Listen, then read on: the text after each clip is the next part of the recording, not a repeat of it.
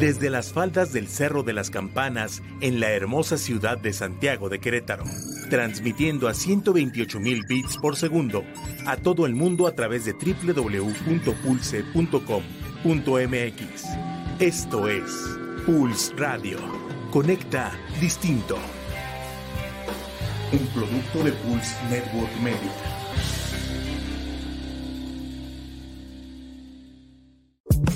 Podcaster llega a ustedes gracias a la producción de Grupo Viar, alcanzando metas en común. Todos los comentarios aquí escuchados son responsabilidad de quien los emite.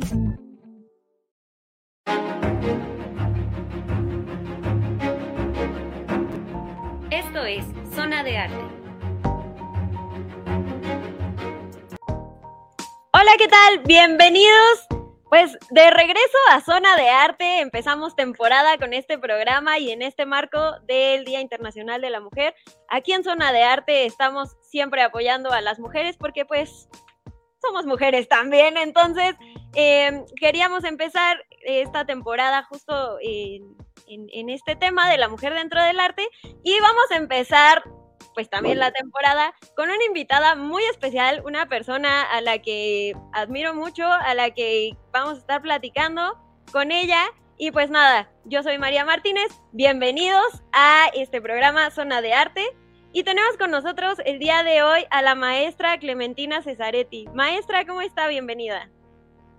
Gracias, muy feliz de estar con ustedes, contigo eh, compartiendo todo lo que en el arte nos sucede a las mujeres eh, que estamos día a día disfrutando de este don que Dios nos da, que es, en mi caso, la música.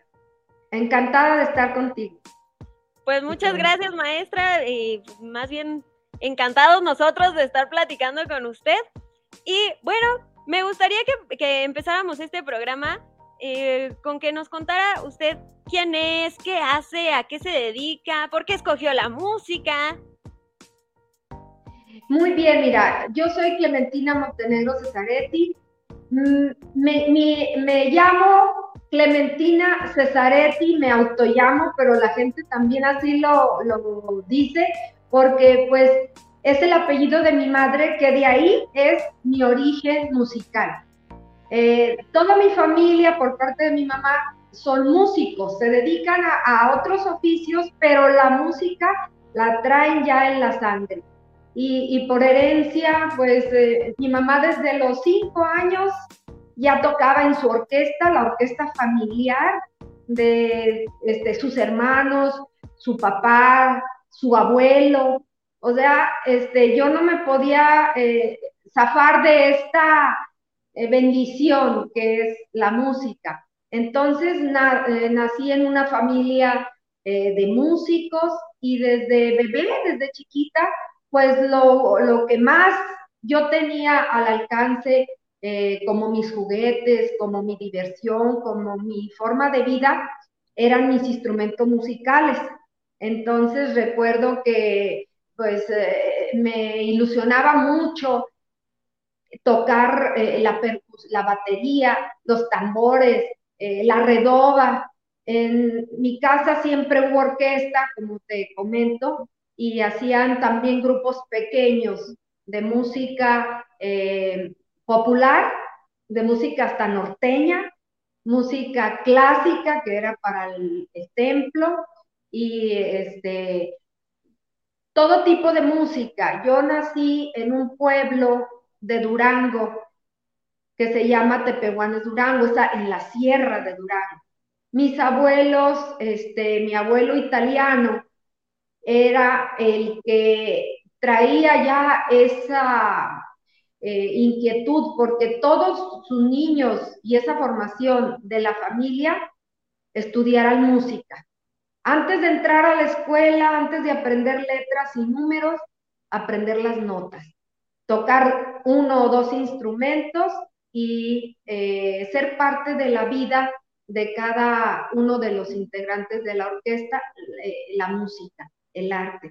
Entonces, pues era, era muy bonito, era una eh, forma de desarrollarnos sana, muy sana, pero a la vez muy, motivante porque nos presentábamos con nuestra orquesta. Los, eh, me acuerdo que, pues, una de las cosas que yo tengo grabado, ahora eh, metiendo un poquito lo de eh, la mujer, el Día Internacional que se conmemora el hecho de ser mujer, yo tengo grabado mucho la anécdota que me decía mi mamá, eh, que cuando nací esperaban que fuera un niño porque en la orquesta se necesitaba un, baterista. Ya este, tenían asignado, ah, ya viene, van a ser un niño y este, qué bueno porque nuestro sobrino ya anda de novio, ya tal vez se case y así ya en cuatro o cinco años ya vamos a tener este, quien nos sustituya y cosas así.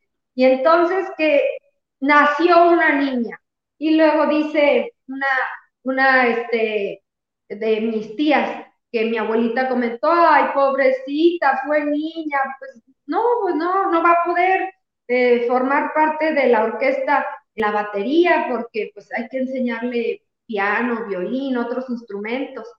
Pero otra de mis tías, que fue mi tutora en la música, Palita Cesaretti, dijo, ¿y qué? Que fue niña. Yo me encargo de ella para que ella sea la baterista de la orquesta.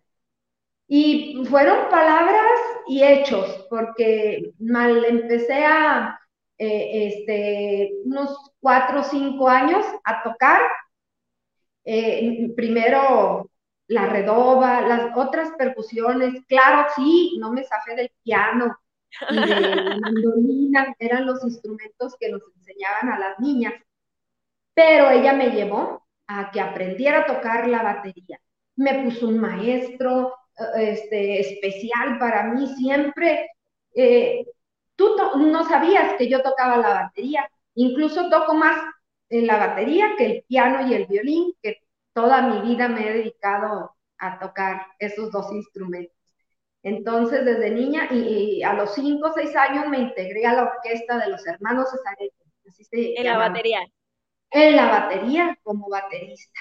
Chiquita, apenas se alcanzaba este, eh, el pedal, eh, el bombo, pero ya este, yo con esas ganas, y mi tía también, de demostrar cómo las mujeres no tenemos por qué no tocar instrumentos que, entre comillas, están destinados para los hombres y pues, eh, a partir de entonces siempre he tenido esa inquietud de hacer cosas que, mm, que fuera de los estándares. Como romper los estereotipos de género, ¿no? Exacto, que soy directora de orquesta y vaya que este, la orquesta que dirigí de la Universidad Juárez del Estado de Durango, que fue la primera orquesta que yo dirigí, la orquesta de cámara de esta gloriosa universidad. Eh, 12 años la dirigí y, eh, puros hombres, nada más una hermana y yo, y vaya machistas, ¿eh? Bastante machistas. Sí, Pero creo. que sí lo logramos porque 12 años no, fueron poquitos. Es lo que le iba a decir. Yo creo que 12 años hablan por sí solos. Y fíjese qué interesante eh, lo que acaba de comentar, maestra. Digo, en cuanto a estas dos cuestiones, uno, pues en generaciones, digamos, un poco anteriores a nosotros, en este caso, por ejemplo, eh, la generación de su tía, qué padre que desde entonces empiecen como a romper estos estereotipos de género que muchas veces sí nos empiezan a limitar a nosotras como mujeres. Y el problema no es solo que existan, sino que no los empecemos a romper. Entonces, qué padre, de verdad, muchísimas felicidades que desde antes usted haya tenido esa escuela de, romper los estereotipos y tener el valor y, las agallas de, pues sí, vamos a romperlos. Y no solo quedarme ahí, yo también quiero ser directora, porque además a mí personalmente se me hace, se me hace algo muy curioso los directores. En cuanto a la música, pues existen en el mundo muchísimos más hombres directores que, que mujeres, y por ejemplo, el cuestión de la, la cuestión de la batuta, ¿no? Que es como una representación fálica que al final es eso, el poder que, que va pegado con, con, pues, con esta representación fálica y el hecho de que ese poder lo asuma una mujer está padrísimo. Me, me imagino el choque de, de, de, pensamiento justo con, los integrantes de la orquesta y lo que comentaba usted ahorita, el machismo que, que existía, pero qué padre también que haya usted tenido como, como la oportunidad pues de, de cambiar esas mentalidades, ¿no? Y de yo soy la directora y aquí pues ni modo se va a hacer lo que la directora dice. Fíjate que esa autoridad te la da la preparación. Eh, cuando a mí me asignaron por, ah, por ser eh, mm, una de los integrantes, aunque entré yo a la orquesta aquí a Durango, cuando nos venimos aquí, mi mamá y yo cuando nos venimos a vivir aquí a Durango, te digo, yo nací en Tepehuanes, cuando nos venimos a vivir aquí a Durango, eh, era para que yo siguiera estudiando, yo tenía 12 años, mi secundaria, y pues entré inmediatamente a la escuela de música. y cuando me hicieron examen en la Escuela Superior de Música para, para ver si podían aceptarme, eh, pues ya tocaba yo bastante, tocaba el piano, tocaba la mandolina, tocaba algo de violín. Inmediatamente me, dije, me dijo el director que no solo me aceptaba como alumna, sino que me esperaban el lunes al ensayo de la orquesta. Entonces iniciamos, iniciamos con el pie derecho, y pues desde esa edad, tenía yo 12 años, cuando era una niña, cuando entré a la orquesta sinfónica como violín, el último atril de los violines segundos, pero con eh, una pasión y una felicidad de hacer música en un lugar desconocido para mí, porque era vivir en otra ciudad, estarte adaptando a todo, y pues muy feliz me acogió la orquesta, a quien le agradezco mucho a la Universidad Juárez ese cobijo que nos dieron, tanto a, mi mamá como a mí, a mi hermana también, y, muy contenta. Y entonces pasé muchos años eh, como violín segundo y luego iba eh, eh, subiendo de atril hasta llegar a los violines primeros y llegué a ser la principal de los violines primeros,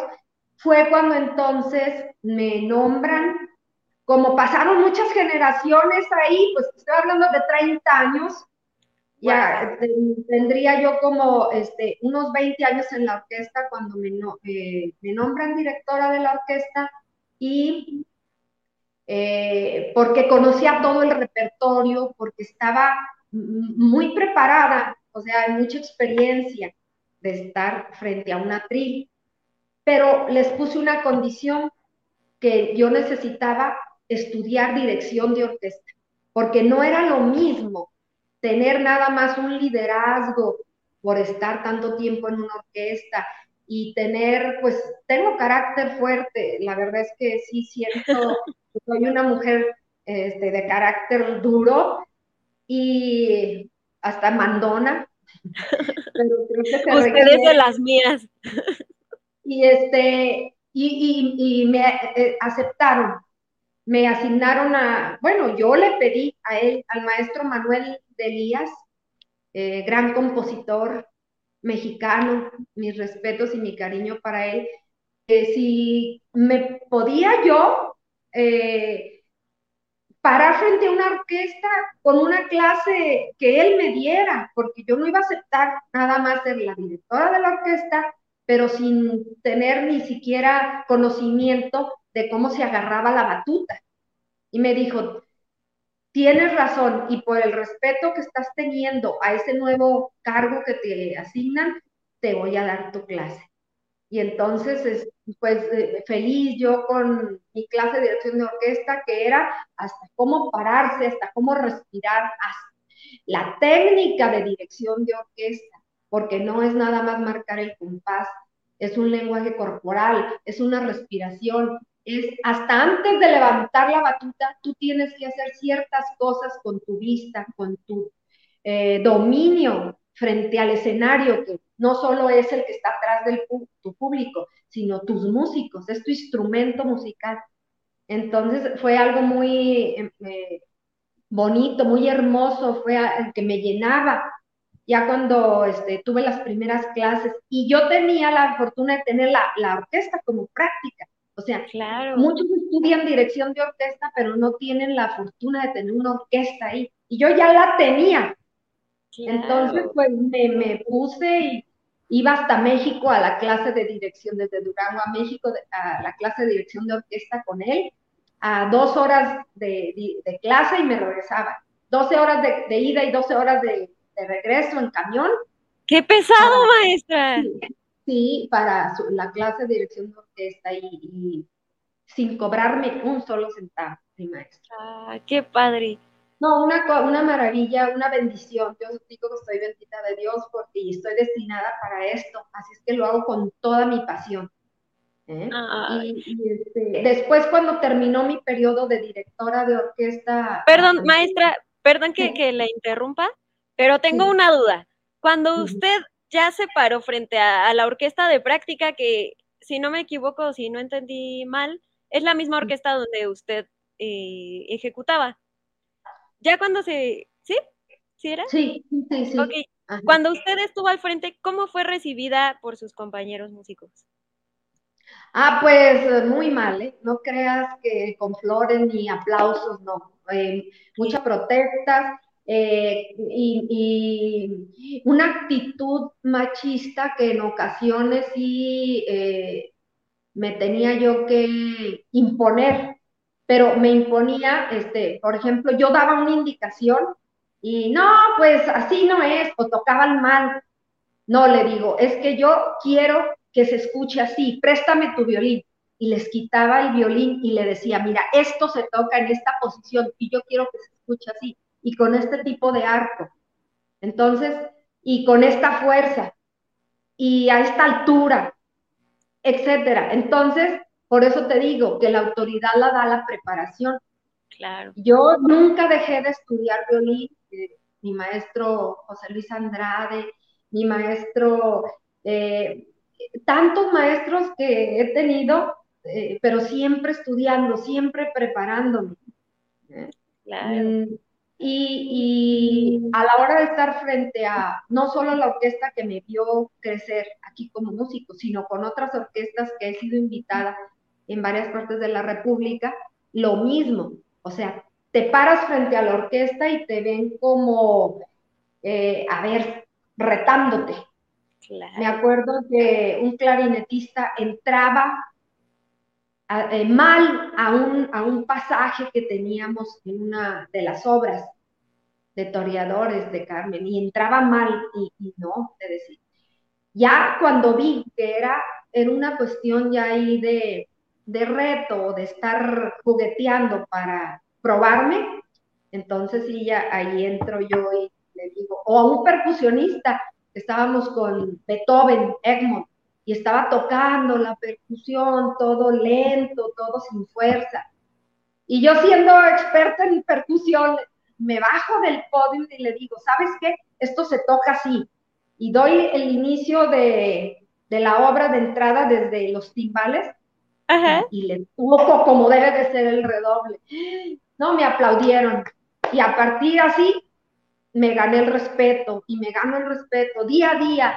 Es lo que la mujer a lo que se enfrenta, que día a día tiene uno que estar demostrando el por qué está ahí. No asumen, no se asume de que es, una, es un ser humano el que está ahí, es un artista, no. Eres mujer, ah, demuestra por qué, por qué estás haciendo eso.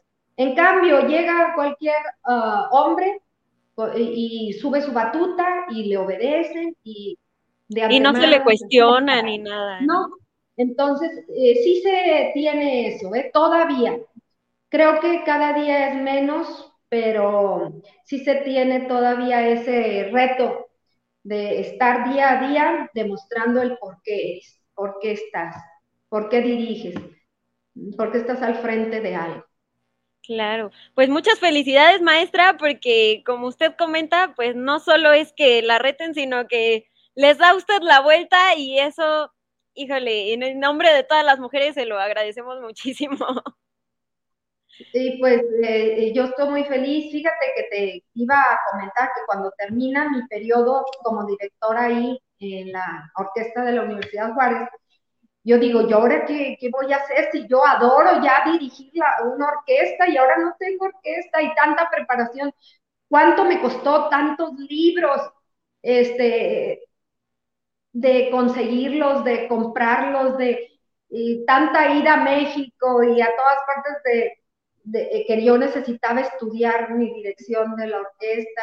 Y yo ya estaba formada, ¿qué voy a hacer? Y entonces... Eh, pues caí en unos dos días de depresión, eh, eh, triste porque ya no tenía la orquesta, pero eso me ayudó a que yo decía, ah, bueno, entonces yo quiero tener mi propia orquesta, yo tengo que formar mi propia orquesta con mis músicos, en donde no se me acabe mi periodo de estar frente a ella, en donde yo haga los conciertos que yo quiera, que las fuerzas que tengo me dé y mi capacidad para hacerlo, y fíjate que fue algo, una, una idea o una que me vino de Dios, porque lo empecé al día siguiente, agarré mi eh, pluma y, y mi hoja para escribir todo este proyecto, este proyecto que ahora se llama Academia de Música Cesaret, en donde yo formo mis propios músicos, en donde yo tengo mi propia orquesta,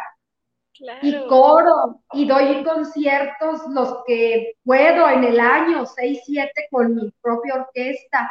Y este es algo maravilloso porque no solo vienen los niños con tantas ganas, antes tenía yo una orquesta con dos sindicatos y mucho problema para hacer tal o cuales ensayos. Y ahora no hay que hacer con tanto niño que quieren más y más y no se cansan y están felices y yo pues ya te imaginarás, eh, encantada de tener mi propia orquesta.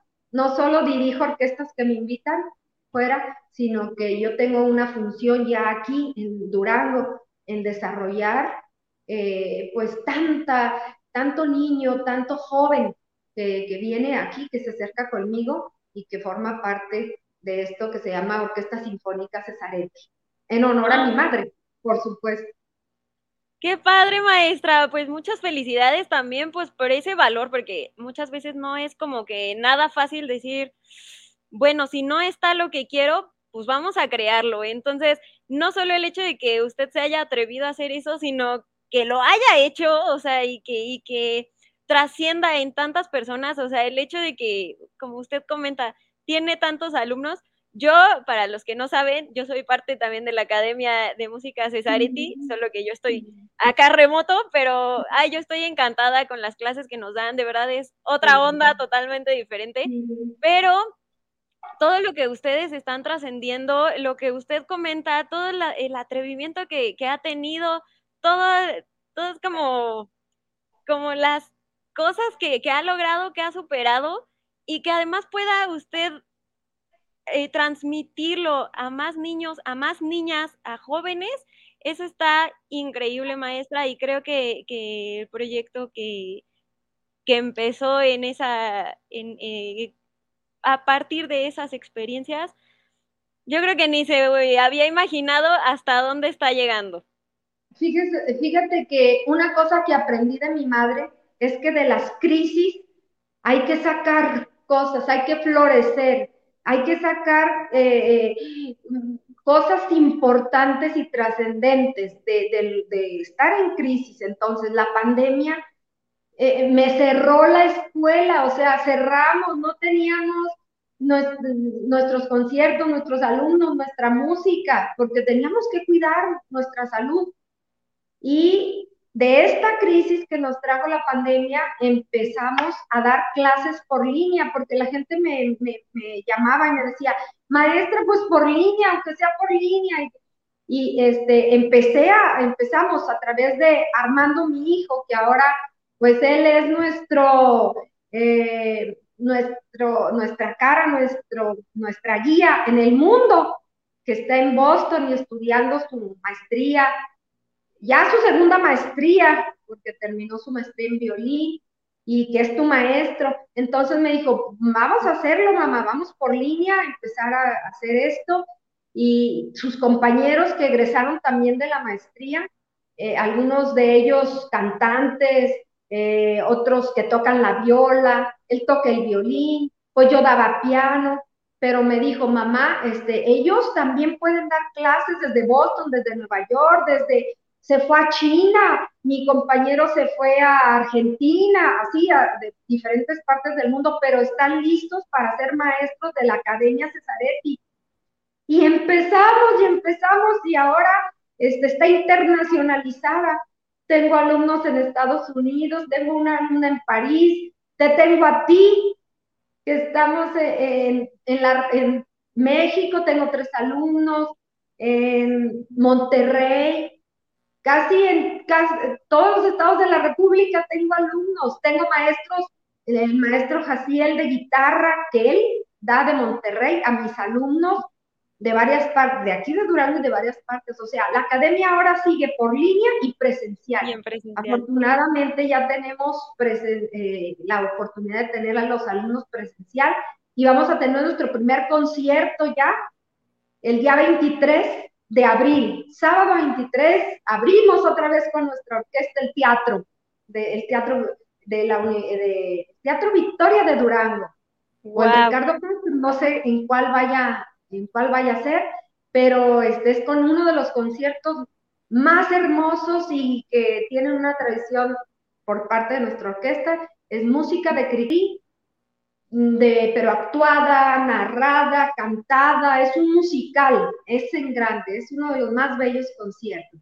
Y participa toda mi familia, hasta mi hijo Aldo también, que él eh, toca la percusión, estoy súper orgullosa tanto de Armando, que está a nivel mundial triunfando, como Aldo, mi hijo que tiene síndrome Down y que ya va a terminar su licenciatura en diseño gráfico y toca la percusión y bueno, que le avise a alguien que tiene síndrome Down porque él no se detiene, es como yo, es como, como nosotros, como mi esposo Armando y Armando, Armando mi hijo, como mi madre. Esto le iba a comentar, Aldo es como su mamá, es todólogo y buenísimo en todo además. Sí, sí, así es. Entonces, pues ya va a tener su propia empresa porque ya va a terminar su licenciatura, ya va a poner su diseño. Ahorita estamos buscando el nombre Aldos Diseño Gráfico o algo así, pero con la creatividad que tiene, no, no, va también va a brillar en el mundo entero, estoy segura. Claro que sí, y acá lo tendremos también en zona de arte para que nos cuente un poco de cómo, cómo va con su empresa y cómo va, pues, en todo el mundo del diseño, porque el diseño también es arte.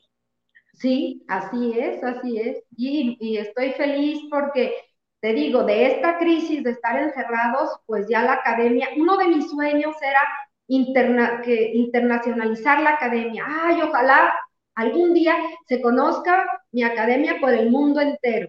Y mira, ya vamos, conferencias, conciertos, clases, de todo, ahora pues por el el Internet podemos tener acceso a tanta gente y tantos maestros que me ayudan. Les doy la, tengo una maestra que es, eh, este, Yogi se llama, eh, ella es cantante, está en Nueva York, tiene una maravilla de forma de dar la clase, es una cantante eh, increíble, están felices sus alumnos con ella. Y así tengo como cinco o seis maestros de diferentes partes del mundo.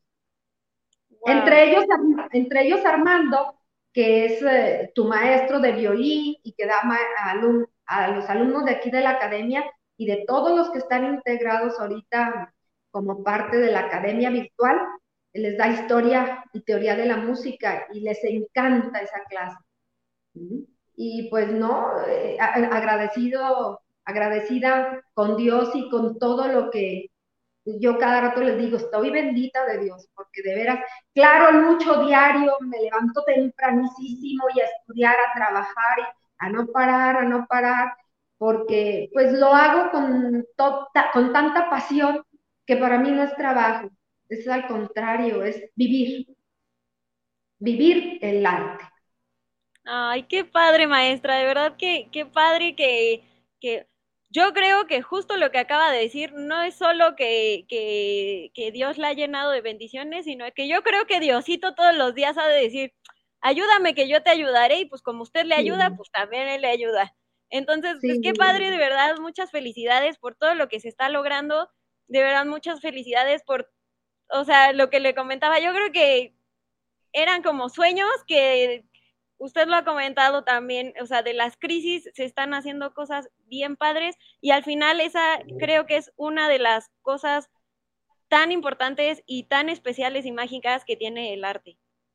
Sí, así es. Y cada día eh, la persona que lucha por ser mejor, por estudiar, por sobresalir, como, como tú, eh, te admiro mucho, que adoras la música y estás eh, en ello, y tu violín y tus clases, y así, una persona así, yo creo que logra mucho en la vida. Yo tengo un periodo de vida en la música desde antes de nacer. O sea, yo no, cuando me dicen, ¿usted desde cuándo está en la música? Pues desde antes de nacer, cuenta mi mamá que eh, ya para ir a tenerme al sanatorio deja su acordeón porque no aguantaba ya los dolores y, le decía eh, su maestro, sigue tocando Clementina, sigue tocando, porque se llamaba igual que yo, porque este, así se te olvida, el doctor todavía no llega, viene por carretera, así es que sigue tocando para que aguantes, para que aguantes. Entonces, deja su acordeón para irme a tener. Entonces, te digo, yo desde antes de, la, de nacer ya estaba con la música, ¿verdad? Entonces, mis hijos también, yo dirigí la orquesta, tenía ocho, nueve meses de embarazo casi este, para tenerlos y dirigiendo la orquesta y tocando el violín me compraba unos vestidos hermosísimos de embarazo cuando dirigía. Ah, y, hablando de eso, fíjate que un detalle muy importante, generalmente cuando dirijo mi orquesta o voy a, dirigir, cuando voy de invitada a otras orquestas, esperan ver una directora vestida de frac, vestida con su traje de, pues, de hombre, el que se acostumbra. Y yo salgo con mi vestido eh, rojo, verde, negro, blanco, de todos, y de largo y lo más elegante que puedo. ¿Por qué? Porque va una mujer a dirigir. ¿eh? Y, digo yo, no voy a ir vestida de hombre, voy a ir vestida como yo quiero, como yo. Y en una ocasión no quería un, director que me invitó que yo saliera a dirigir porque iba vestida de un, vestido rojo, largo y con una abierta en, una, en la pierna. No, no puede ser. Eso no puede ser. ¿Que ¿Por qué no va a poder ser? Y discutimos ahí buen rato. Tercera llamada y vámonos. Y me metí, no, ya después me pidió perdón, me pidió disculpas. Es que no estamos acostumbrados primero a que una mujer venga y dirija y después que vengas vestida así, que, que ¿cómo me veía? Hermosa. Entonces, ¿cómo se escuchó la orquesta? No, están los músicos encantados, el público de pie y, te espero dentro de tres meses que ves la siguiente temporada y vuelves a repetir. O ya después me, invitaba cada año. Cada año me invitaba a dirigir. Y yo creo que ya se esperaba a ver qué vestido tendrá hoy. Sí, sí, sí. Porque yo siempre, como tú dices, hay que romper los estereotipos y, y las cosas que no nos que, nos detienen, que nos frenan. A mí eso no me gusta. Y cada vez que puedo, sí lo hago. Eh, rompo muchas eh, barreras que digo yo, esto no me, no me ayuda a mí en nada, no me hace feliz y hago cosas diferentes. Wow, qué padre maestra. Y yo creo que acaba de comentar algo bien importante que ahorita con, con su anécdota lo que le preguntaba, ¿cómo sonó la orquesta? ¿Cómo dirigí? Yo creo que nada tiene que ver si usted fuera hombre, si fuera mujer, si fuera un árbol, o, si va vestida de traje, si va vestida de, de vestido, si va vestida de traje de baño. Yo creo que al final el resultado es lo que cuenta y, o sea, la capacidad, la preparación, como el, el talento, yo creo que muchas veces se deja de valorar eso por una cuestión de que si eres hombre, si eres mujer, o si te ves bonita o si no te ves bonita. Yo creo que eso que usted hizo, wow, mis respetos, de verdad. qué padre y qué padre como, como al final también es una parte de la educación que usted, usted como, como directora y como docente, pues tiene ese privilegio de educar a las demás personas y yo creo que también esta, este tipo de acciones ha de, ha de haber educado un poco no solo a este director que le invitaba, sino también a los demás integrantes de la orquesta. Sí, y educar a, mis alumnos, a mis alumnas, sobre todo. Eh, yo siento esa responsabilidad muy, muy grande y lo creo que lo he logrado porque mis dos hijos varones, no me dio Dios ni una niña, pero mis dos hijos varones son tan educados, no es por nada, pero son tan caballeros, tan gentiles, tan respetuosos con la mujer, ¿eh? y, siempre dándole el lugar a la, a la persona, al ser humano, independientemente si eres mujer, si eres hombre. Ellos son súper independientes, ellos, yo soy aquí la consentida porque a mí me atienden, me, todo, todo, tanto mi esposo como mis hijos. ¿eh? Los dos, eh, no tengo yo esa situación de, del machismo aquí en mi casa y yo traté y he tratado de educar a mis hijos de esa manera. Ellos son, no es por nada, no soy mamá cuervo, pero son unos ah, muy eh, educadas personas, muy gentiles y valoran mucho a la mujer. Siempre, siempre. Y eso para mí me siento realizada como no solo como artista, como ser humano, también como, como madre, como este, mujer.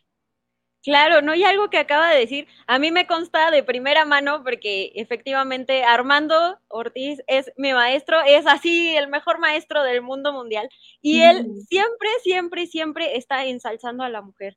En, por ejemplo, en las clases que comenta la maestra que tenemos de historia y apreciación de la música, son una chulada esas clases y efectivamente luego tenemos temporadas de, vamos a hablar hoy de compositoras, mujeres este, mexicanas.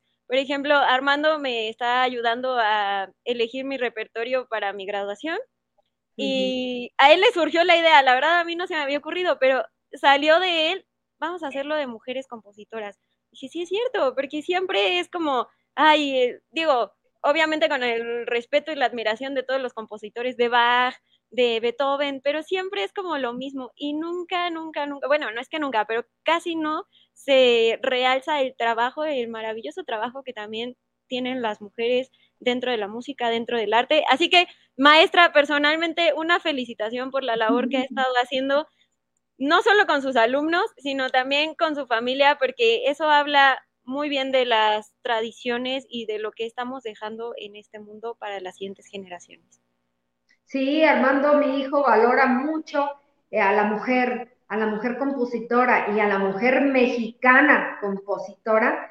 Les ha hecho programas, entrevistas, acaba de tocar su recital, va a una obra de compositora, este, y lo adoran, ¿eh? porque eh, con todo respeto estudia su música, cómo la estudia, la verdad que tiene cada partitura, y se entrevista con ellas, maestra, se escucha bien lo que estoy tocando como usted lo escribió, quiere que se toque así.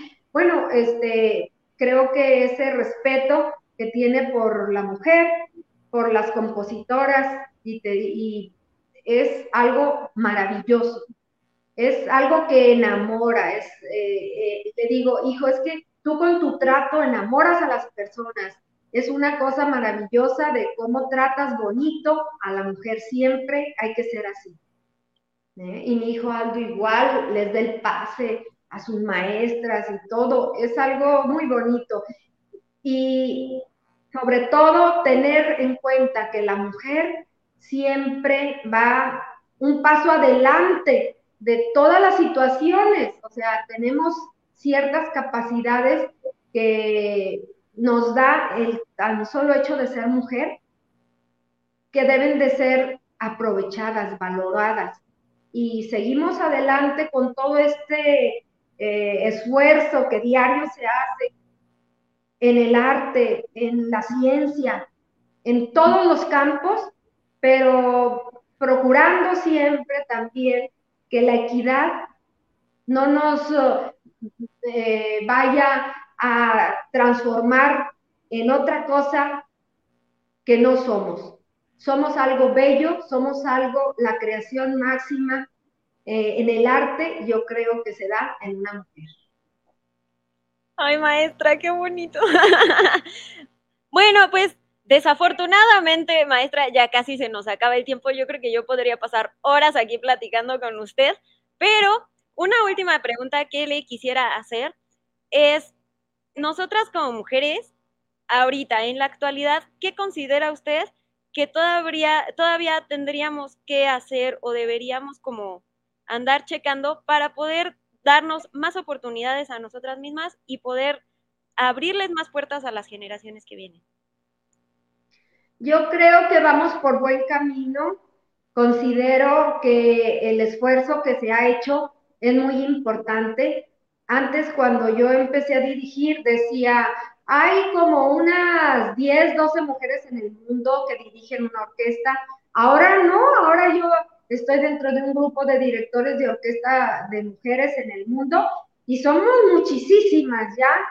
Creo que tenemos que seguir eh, ganándonos estos espacios en todos los campos, te digo, en la ciencia, en el arte, en el deporte, en todo esto, con preparación. Ese es el secreto seguir eh, preparándonos día a día, no estar pensando que porque somos mujeres nos van a dar esos lugares, este, porque ahora ya tiene que ser equidad. No, vamos a, a ganar y seguimos ganando esos lugares por nuestra preparación, por nuestra fuerza, por nuestra inteligencia, nuestra forma de trabajar, nuestra puntualidad, todas esas cualidades que requiere un, eh, eh, trabajo cualesquiera que sea, eh, ser muy honesta con lo que haces y tratar cada día de ser mejor, no estar pensando de porque soy mujer tengo que, o porque soy hombre, no.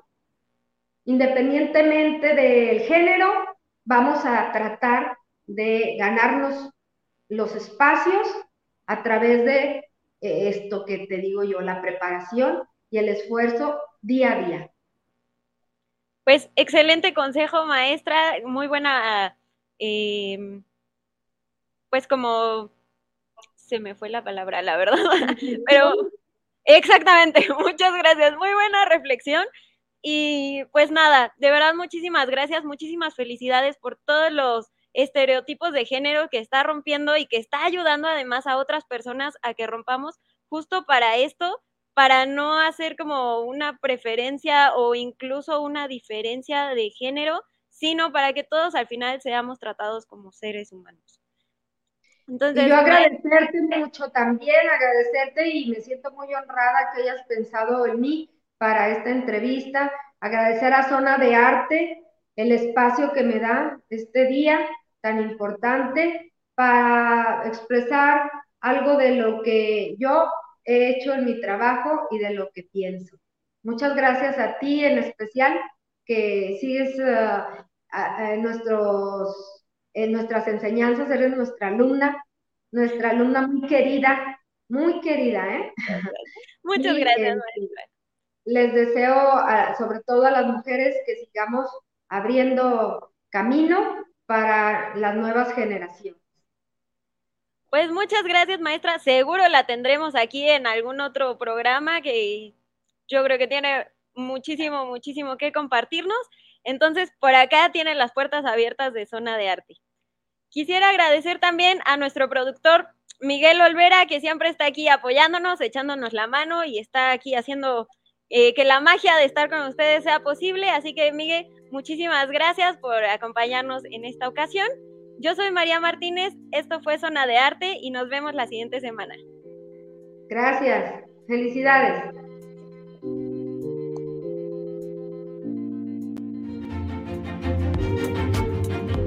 Esto fue Zona de Arte. Escucha nuestra siguiente emisión y síguenos en redes sociales como Zona de Arte.